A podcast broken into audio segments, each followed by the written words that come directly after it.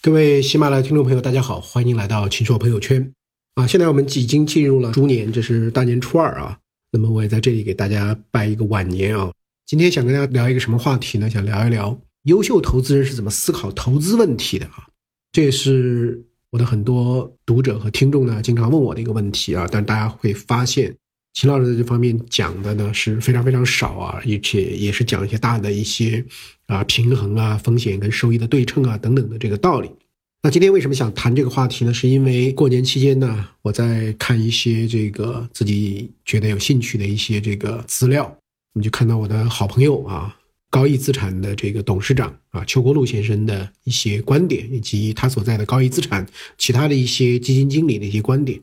邱国禄先生呢是这个厦门大学毕业的啊，后来他出国，在国外读了两个金融学方面的这个学位，然后呢，在美国的这个资产管理公司对冲基金都工作过，后来在二零零八年这个金融危机以后呢，回到国内啊，最早是南方基金担任过南方基金的投资委员会的主席。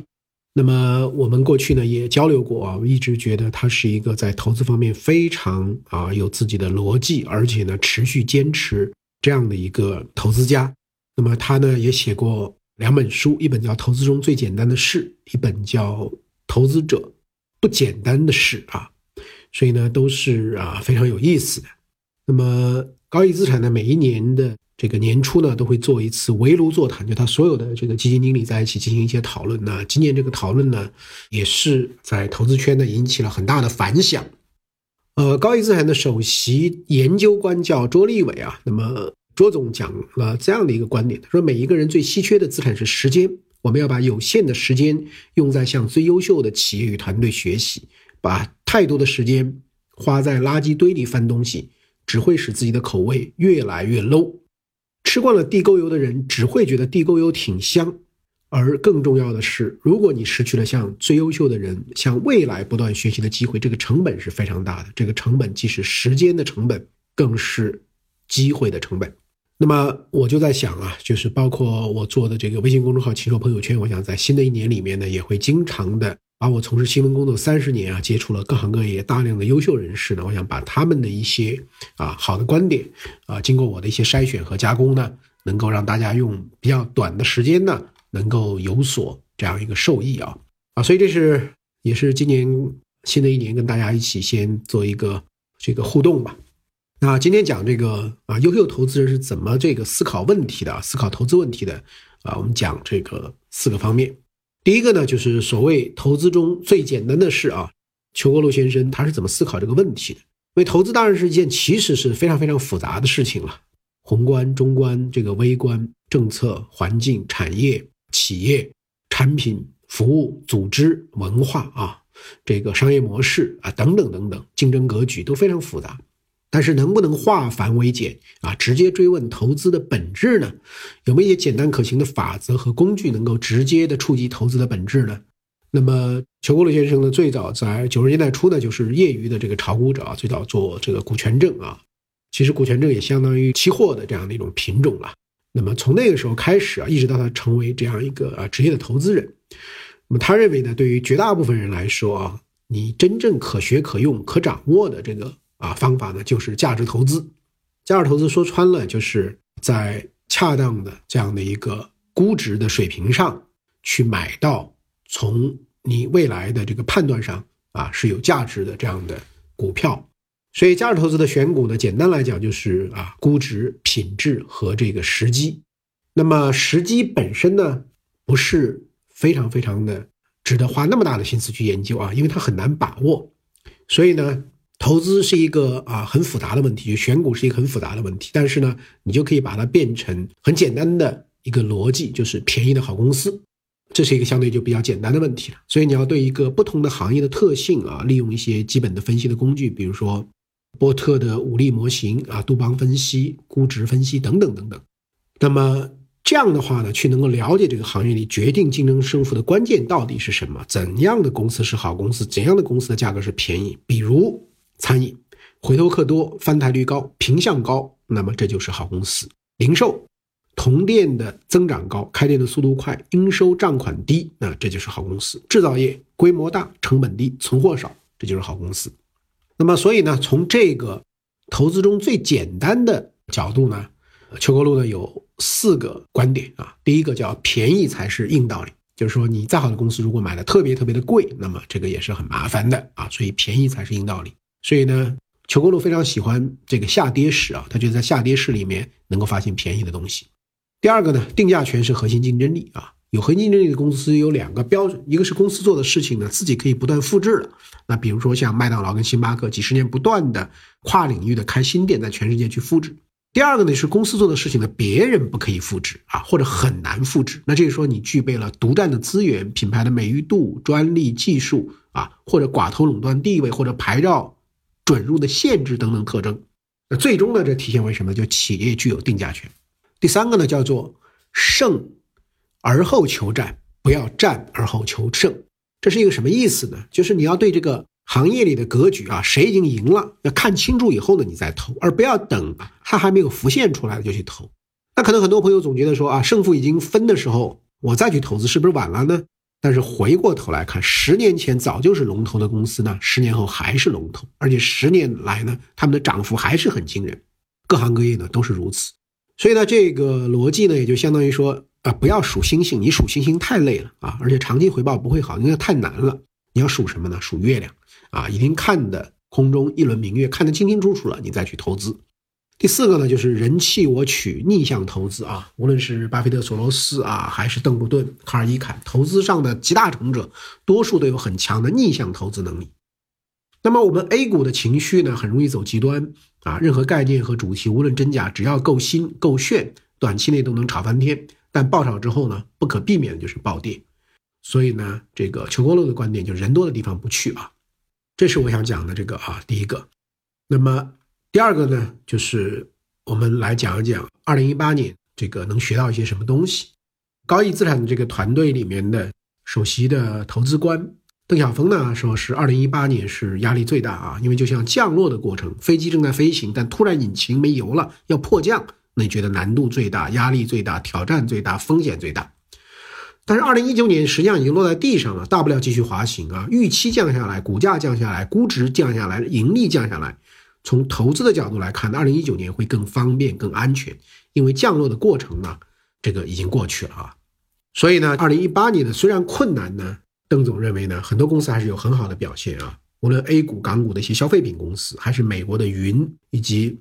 SaaS 公司，呃，软件作为一项服务啊，SaaS 公司都有不错的回报。那么要坚持自己认为正确的啊，有长期空间的、持续增长的、生意模式好的啊这样的公司。那，同时呢，这个邓总说呢，我们在行业里面呢做投资，经常能感到企业这个正能量的冲击啊。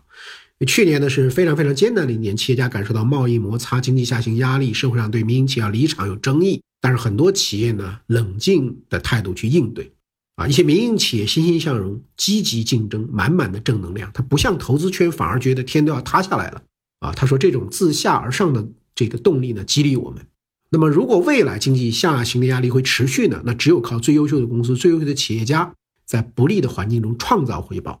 因此，投资组合的重心呢，要集中在高质量的公司上。那么，陈国禄先生呢，他认为呢，就是。股市呢？中国的股市呢，跟 GDP 的增长和流动性呢关系没有那么直接，跟什么关系？这个有一定关系。他叫剩余流动性啊，提了一个概念。什么叫剩余流动性呢？就是整个货币供应量的这个增长的速度呢，减去名义 GDP 增长的啊这个速度，这中间的一个差异。那么我们这个 M2 以前都是每一年增长百分之十几啊，那么最近这个降下来了，现在可能降到这个，比如说百分之八左右啊。那么名义 GDP 呢，可能也有百分之八到九，那所以呢，就是说这个剩余的流动性呢变成负数了，那这流动性就不够了。二零一七年的一月到二零一八年的六月呢，有十八个月都在去杠杆啊，所以货币增速是过去二十年最低的。那么这种情况下呢，那股市的调整呢就会很正常。但是呢，这个人们呢往往容易呢就是把短期的趋势给长期化啊。那邱国禄说，他说读过很多的这个书，中国的世界的历史的啊，觉得。中国当前的经济环境呢，相比起来还是不错的，没有越不过去的坎儿。这过程中可能会掉到坑里，但爬得出来。要相信我们的韧性啊，是超过韩国、日本、印度这些国家。那么，二零一九年的剩余的流动性呢，就会比大家想象的要好了啊，因为现在在释放这个流动性啊。那么你释放了流动性以后，钱就多了，钱多了以后总要找地方去，所以你看最近的这个债券呢，增长的很厉害，包括一些城投债，这个在一两年以前呢，大家都是很规避的。那现在城投债呢，大家抢的打破头皮要抢。那么如果说你现在低评级的债啊，这个收益率已经七八个百分点了，那现在有一些龙头公司的分红率一年的有百分之五、百分之六，它每年的利润增长呢还有百分之十几，也就是说现在只有七八倍的这个市盈率，那为什么不能买呢？那么周国龙就讲呢，这个所以呢要选择一些什么公司去买呢？就是皮糙肉厚啊。肉厚说明什么呢？说明它是个好生意，挣钱没那么辛苦。好生意就是净资产回报率、净利润应该比较高。经济好的时候公司很好，经济坏的时候公司的波动性呢相对比较小。那皮糙是什么意思呢？皮糙就是护城河很高啊，很深呐，很宽呐，每年还能加深。那么要么你有网络的效应，要么你有这规模的效应，要么你转化了成本很高，要么你有独到的专利啊，或者独有的牌照、独有的资源。那皮糙肉厚的公司，中国真的是非常少啊。可能茅台是啊，像现在阿里巴巴肯定这样的公司也是。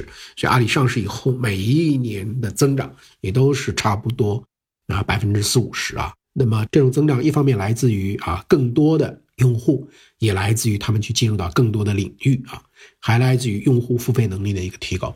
那最后一个呢，我们再来讲一讲二零一九年的这个展望啊。二零一九年呢？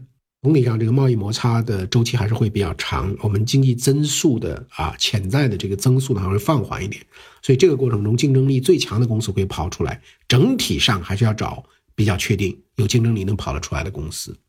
第二观点呢，邱国禄先生认为呢，不太在乎增长的速度，更在乎行业的格局。你要说增长速度，过去两年增长速度可能最快的是共享单车，那结果怎么样呢？所以有门槛的低增长呢，比没有门槛的高增长呢要好，对吧？因为呢，你没有门槛的高增长，大家都做的，虽然行业增长很多，但是呢，是行业里的淘汰速度也很快。那相反呢，比如说空调，二零零五年之前呢，呃，增长百分之三四十，增长的很快。但二零零五年以后呢，每一年增长只有百分之十。但是呢，行业的几个龙头企业的日子啊，变得越来越好过。所以呢，这个说到底呢，还是龙头企业对于行业定价权这个非常非常的重要。过去呢，增长是社会的主线，但未来呢，增长可能不一定是。啊，高增长特别是不一定是必然的。那么生意的模式和盈利的质量呢，就更重要了。所以，真正实现有质量的盈利和增长的公司呢，那这个是我们的偏好啊。做投资什么是不变的呢？第一个是价值啊，无论是现在的价值还是未来创造价值的能力。第二个是质量，就公司和生意的质量、现金流的质量。第三个呢是竞争的格局和未来长期空间啊，你的市场占有率能不能不断提高？定价权能不能不断增加？市场的渗透率能不能不断的增加？第四个呢就是要便宜。就是有吸引力的估值，啊，那么第四个来讲呢，讲一下这个对于中国经济为什么不能那么的悲观啊？因为呢，中国的有一个很大的一个特点，第一个，我们的其实这个潜力啊，相比于发达国家，我们现在人均 GDP 水平还是非常非常低的，我们现在大概相当于日本的四分之一，美国的六分之一，啊，所以的话呢，这个未来的本身的这个潜力是在的。那么政府手里很多牌，如果经济有下滑的比较严重的趋向呢，那么政策就会开始出台。我们中国的负债率比较高，但是你要看负债跟资产呢要对应起来看。那中国的这个资产端呢，政府拥有的土地啊、国企啊，那资产端的资源和它的一个灵活调配的能力还是比较强。那么地方债呢，这个啊，中央是要打破刚兑啊，在过去一两年，但是呢，它是风险要控制啊，去杠杆是一个手段，防风险才是目的，它不可能为了防风险这个目的呢，弄出更大的风险。那么，所以政府在这方面呢，就是会比较的谨慎。那从股市的角度来讲呢，很多上市公司现在的这个估值是比较低的。比如说港股里面很多金融股的估值非常低，一些金融股的市净率呢已经这个百分之零点五左右，比二零零八年美国金融危机时候美国金融股的估值还要低。那什么意思呢？就是大家极度的悲观，认为中国经济一塌糊涂，银行坏账要百分之十以上，在这样一个前提下给了这么低的估值。那但是事实上呢，银行的坏账过去八个季度呢已经在持续的改善啊，未来可能会有一些小的恶化，但没有市场担忧的那么严重。所以呢，总体上啊，通过今天这样跟大家的一个分享呢，我想第一个呢是大家要找到一个比较确定的投资的逻辑啊和坚持。第二个呢，我觉得目前的这个市场的水平上啊，的的确确我们不用太过于这个担心，反而要很认真的去研究有没有值得去投资的好的标的。